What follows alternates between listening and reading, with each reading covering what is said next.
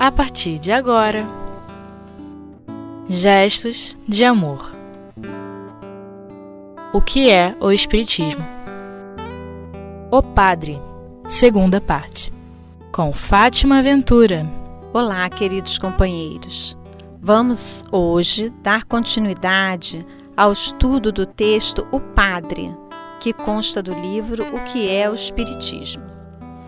Na questão de hoje, Kardec faz um comentário acerca da seguinte pergunta: Se a Igreja, vendo surgir uma nova doutrina, nela encontra princípios que em sua consciência acredita que deve condenar, o Senhor lhe contestaria o direito de discuti-los e combatê-los, de prevenir os fiéis contra o que ela considera como erros? Kardec responde dizendo que se a igreja tivesse se encerrado nos limites da discussão, nada melhor. E essa é uma afirmativa que nós podemos buscar transferir para a nossa vida do dia a dia. A discussão com o objetivo de dialogar, de trocar ideias, não de impor, é sempre proveitosa. Nós escutamos muitas vezes as pessoas dizerem: ah, política não se discute, religião não se discute. E no sentido de termos uma contenda verbal com alguém, não se discute mesmo. É o que Kardec está até aqui tentando esclarecer.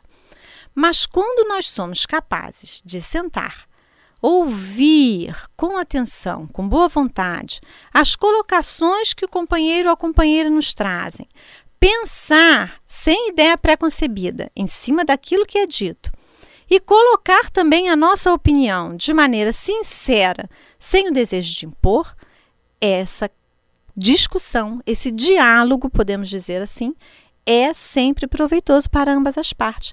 Ele nos esclarece. Quantas vezes nós temos uma ideia negativa a respeito de uma filosofia, é, de um sistema político, de uma religião, porque simplesmente não temos a informação correta? A ignorância limita a nossa capacidade de ter uma opinião verdadeira, de ter uma opinião esclarecida a respeito daquele assunto. Então, quando o companheiro chega e coloca sinceramente o entendimento que ele tem a respeito daquele ponto, isso é proveitoso para nós. E nós vamos colocar também a maneira como nós entendemos, a maneira como estudamos, a maneira como vemos. Essa questão de aproveitar, ela é válida até para as questões familiares. Nós muitas vezes dizemos que é impossível conversar com nossos filhos, com o marido, com alguém de nossa família. Mas vale a pena nós perguntarmos a nós próprios: estamos querendo conversar realmente ou estamos querendo que o outro aceite o nosso ponto de vista? O responsável, o pai e a mãe, quer que o filho obedeça à maneira como o pai e a mãe entendem. É lógico, até porque nós, como responsáveis e como pais, queremos o melhor para eles e acreditamos naquilo que vivemos. Então, em princípio, desejamos que eles sigam a nossa maneira de viver. Mas vale muito a pena ouvir a opinião sincera do outro. De que maneira aquela criança ou aquele jovem pensam? A partir de que pressupostos eles estão tomando determinadas atitudes? Porque muitas vezes, quando nós ouvimos sinceramente a outra pessoa, nós começamos ou a concordar, ou a concordar em parte, ou pelo menos a compreender por que aquela pessoa agiu daquela maneira. Porque muitas vezes não é para afrontar, muitas vezes não é para desobedecer, muitas vezes não é falta de consideração é apenas uma maneira diferente de ver a vida. E eu gosto sempre de lembrar de um episódio muito pequeno que aconteceu na minha família com um dos meus sobrinhos, quando ele era bem criança, devia ter aí uns sete anos, mais ou menos. Meu pai tinha o hábito de chegar em casa e tirava o dinheiro do bolso e colocava em cima da bancada da cozinha. O dinheiro ficava ali, ele não se preocupava. Um dia sumiu o dinheiro. Quando ele foi pegar, viu que faltava dinheiro. E começou logo: quem pegou o dinheiro, quem pegou o dinheiro, mas quem mexeu, porque ninguém tem que mexer. A palavra roubo rapidamente chega na nossa boca: alguém roubou, alguém entrou aqui. E eu comecei a perceber que no meio daquela discussão, ele, o menino, ficava assim, meio assustado, meio envergonhado, meio retraído. Então cheguei a ele e perguntei: Guilherme, você mexeu no dinheiro do vovô? Aí ele falou: mexi. Ele queria comprar ou bolinha de gude ou figurinha, não me lembro agora muito bem. E eu perguntei para ele: mas por que você mexeu? E ele me disse assim: porque o meu avô diz que tudo que é dele é meu. Então o dinheiro dele é meu também. Vejamos bem, o que foi inicialmente visto como um roubo não foi um roubo, ele fez, teve um entendimento diferente. Além de ser uma criança, ele teve um entendimento diferente. O avô dizia: tudo que é meu é seu. Ele fez a interpretação dele a respeito do que o avô dizia. Ora, se o que é do avô é dele, então ele podia mexer. É dele, por que, ele não pode mexer? Às vezes, em problemas sérios, graves, acontecem coisas semelhantes. Nós não ouvimos o outro lado. Nós temos a nossa interpretação da questão. E atribuímos à nossa maneira de ver a condição de verdade. E julgamos o outro a partir daí. E o dilema, a confusão, a briga, a discórdia passam a fazer parte daquele ambiente familiar. Isso vale para o trabalho, isso vale para a política, isso vale para tudo em nossas vidas. Então a colocação de Kardec, ela é de uma clareza e de um cabimento em todas as situações de vida muito grandes. Se os limites forem os limites da discussão, ótimo, nada melhor. Mas quando se sai desses limites para entrar nos caminhos da injúria e da calúnia, aí nós estamos começando a agir com a falta do equilíbrio, com a falta da razão, com a falta do respeito que cabe a cada um de nós. E Kardec começa então a colocar as situações que aconteceram naquela época e acontecem hoje com muito menos intensidade, pelo menos em nosso país, na nossa cultura, mas que ainda acontecem. A perseguição, qualificar o espírita como inimigo da sociedade, como inimigo da ordem pública, orientar que não se tenha a convivência com quem é espírita, orientar que não se case com quem é espírita, que não se ofereça o emprego a quem é espírita, considerar o espiritismo como seita ou como superstição. Tudo isso nós ainda vemos. A intensidade é menor é muito menor, sem sombra de dúvida, mas existe. Agora, por que acontece? Essa é uma outra pergunta que nós podemos nos fazer. Por que a dificuldade de dialogar, de se manter no limite da discussão e entrar pelos caminhos da calúnia e da injúria? E aí nós vamos começar a perceber que essa falta de argumentos convincentes indica o que? Fraqueza da outra parte. A perseguição se faz exatamente porque eu não consigo impor, eu não consigo convencer a outra parte daquilo que eu acredito. Então eu entro pelos caminhos da calúnia e da difamação. É mais fácil. E eu acredito que agindo dessa maneira, eu vou desmerecer e vou aniquilar a maneira do outro pensar. Ou talvez até aquela ideia, quem sabe. Então, voltamos assim para a nossa vida prática, nós temos que prestar atenção a isso. Muitas vezes, quando a calúnia, quando a difamação entram em nossa vida, ou até quando nós fazemos esse tipo de comentário a respeito dos outros, por que isso está acontecendo? Não será porque não há uma maneira eficiente, esclarecida, não será porque faltam argumentos convincentes para modificar aquela situação, para levar uma outra visão de mundo àquela pessoa? Então eu falo mal. Como eu não consigo conviver, eu não consigo dialogar, como eu não consigo convencer, e eu não me conformo de não convencer, apenas dialogar não me satisfaz. Eu acredito que eu tenho que convencer e dominar e impor o outro.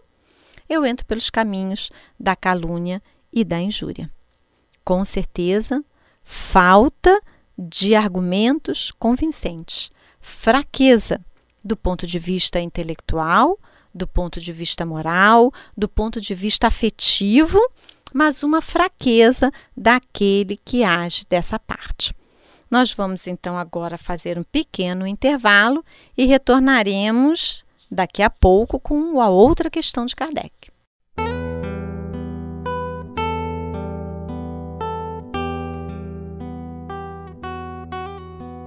Gestos de amor.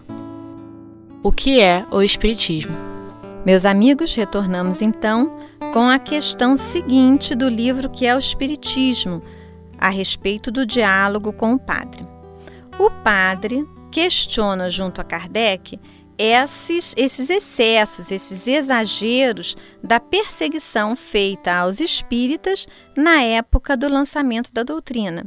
E ele diz o seguinte: todo homem sensato deplora esses excessos, mas a Igreja não poderia ser responsável pelos abusos cometidos por alguns de seus membros pouco esclarecidos. Kardec vai novamente concordar, concordar com o padre. Ele diz que concorda sim, mas seriam membros pouco esclarecidos os príncipes da igreja? Ora, quem são os príncipes da igreja? São os cargos que estão numa condição um pouco mais elevada. Então, um bispo, um arcebispo, né? nós já podemos considerar os príncipes da igreja. A outra questão que pode ser colocada aí é: sim, a igreja não é responsável pelo abuso de alguns de seus membros. E isso, novamente, nós podemos trazer para o nosso dia a dia. Qualquer igreja hoje não é responsável pelo abuso de alguns de seus membros. A doutrina espírita não responde pelos abusos, pela incompreensão de alguns espíritas. Os sistemas políticos não respondem pelos excessos de alguns dos seus partidários. Mas uma questão nós temos que deixar clara: todos respondem pelas diretrizes, pelas orientações que são dadas. Então, se uma doutrina permite, de alguma maneira, incentiva, deixa brechas para que o preconceito se instale, ela é responsável sim por esse preconceito e ela passa a ser responsável pelo abuso de alguns de seus membros, que aproveitando dessa oportunidade, dessa brecha, dessa orientação, cometem excessos. Então, quando Kardec nos traz o lema da doutrina espírita, fora da caridade não há salvação, ele reforça o lema do Cristo. Nós somos todos irmãos. Todos temos defeitos. Né? O argueiro não está só lá na, no olho do vizinho, está no meu também, às vezes bem maior, né? Que Jesus diz que muitas vezes é uma trave e nós não enxergamos. Então, sejamos complacentes uns com os outros. Tenhamos caridade uns com os outros. O lema fora da igreja não há salvação é um lema que não tem mais sustentação nos dias atuais. Nenhum de nós hoje pode acreditar realmente num lema que defende o sectarismo. Só aquele grupo estaria protegido, só aquele grupo estaria a salvo, só aquele grupo seria o eleito de Deus. E nós sabemos que isso não há. Nós somos todos filhos do mesmo Pai. Então temos todos a mesma condição de prosseguir, de aprender, de conviver, de crescer. E Kardec, ele traz alguns exemplos que são para nós muito interessantes. Um que ele cita é o exemplo da carta circular enviada pelo bispo de Argel, onde ele fala sobre a superstição dita espiritismo. E nós nos lembrávamos que há algum tempo atrás, né, a coisa de uns cinco anos, talvez, fomos uma vez a uma missa é, de, de família nossa, né? Alguma coisa que nos cabia realmente estar presente ali naquele momento. A família é metade católica e metade espírita. E o padre com certeza foi informado de que havia um grupo espírita naquela missa. E o padre simplesmente deixou de fazer a, a, oração, a dedicação que devia fazer aquele companheiro desencarnado, era uma missa de sétimo dia, para fazer uma apologia contra a doutrina espírita, deixando bem claro que aqueles que já haviam sido batizados, como eu, por exemplo, minhas irmãs, né, e que agora rejeitavam a igreja, com certeza estariam no caminho da condenação eterna. Isso é nos dias de hoje.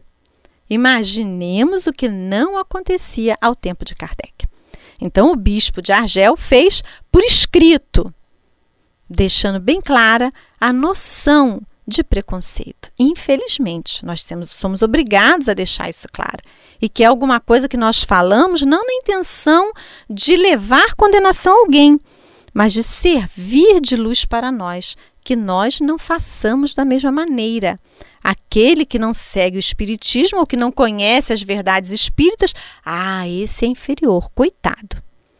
Eu preciso fazer com que ele entenda a verdade que está na doutrina espírita. Kardec é bem claro: se a criatura está satisfeita e segue o caminho do bem na sua religião, ótimo, nós não precisamos fazê-la mudar. Senão, nós estaremos repetindo exatamente a mesma atitude.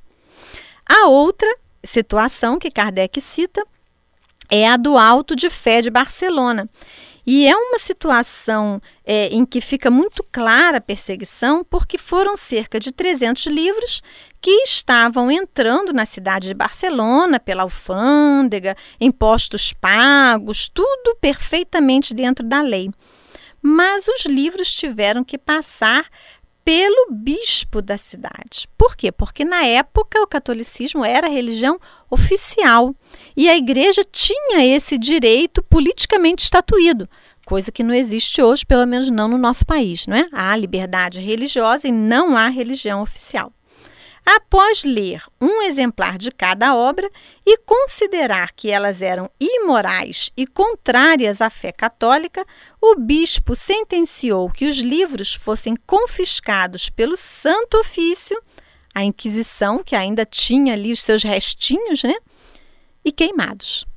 Os livros foram queimados em fogueira em praça pública, chamando bastante a atenção. E aí, Kardec, com a sua clareza de raciocínio, nos diz o seguinte: que a igreja, repelindo sistematicamente os espíritos que retornavam a ela, ou seja, muitos dos espiritais que tinham formação católica, não estavam necessariamente abandonando a igreja, eles estavam conhecendo a doutrina espírita. Mas a igreja os expulsou, considerando que as obras eram imorais, contrárias à fé. E com isso, os forçou à reflexão. Imaginemos uma fogueira em praça pública. Quantos não quiseram saber o que era? Quantos não tiveram curiosidade para pegar um daqueles livros nas mãos? Né? Nós podemos nos lembrar, pensar em como nós somos e lembrar, quando eu tinha 17 anos, eu consegui convencer meu padrinho a me levar um filme proibido de 18, só porque o filme era proibido para 18 anos. Eu queria ver como era um filme proibido para 18 anos. Então, imaginemos os livros queimando em praça pública, a atenção que aquilo não, chamou, a curiosidade que não despertou em muitos, os comentários que começaram a correr acerca da doutrina espírita que era proibida. Por que proibida? O que havia naqueles livros. Então, na verdade, quando o bispo determinou a queima dos livros em praça pública na cidade de Barcelona, ele ampliou a discussão, ele despertou a curiosidade. O Espiritismo, que talvez caminhasse como uma doutrina de maneira bem mais lenta e discreta, ganhou o domínio público. Os comentários passaram a ser mais interessantes, mais constantes, e nós fazemos a mesma analogia com a missa que eu fui de sétimo dia. Um grupo minoritário daquela igreja era espírita. Era uma missa de sétimo dia. A maioria das pessoas era católica. Mas todos aqueles que nunca ouviram falar de espiritismo ouviram naquela missa. Então o padre chamou atenção para o assunto, despertando o interesse e a curiosidade de muitos. Kardec termina o comentário dizer, foi uma dizendo, não é? Foi uma falta de habilidade mas a paixão não raciocina. Levemos mais uma vez para a nossa vida. Quantas vezes nós chamamos atenção sobre aquele problema que poderia passar discreto e ser resolvido? Quantas vezes nós fazemos uma tempestade no que é apenas um copo d'água? Mas, como diz Kardec, é falta de habilidade pela nossa imaturidade espiritual. A paixão não raciocina e nós agimos impetuosamente sem o exercício da razão.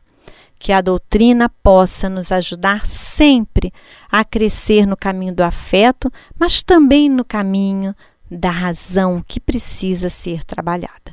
Que o Senhor Jesus nos abençoe sempre.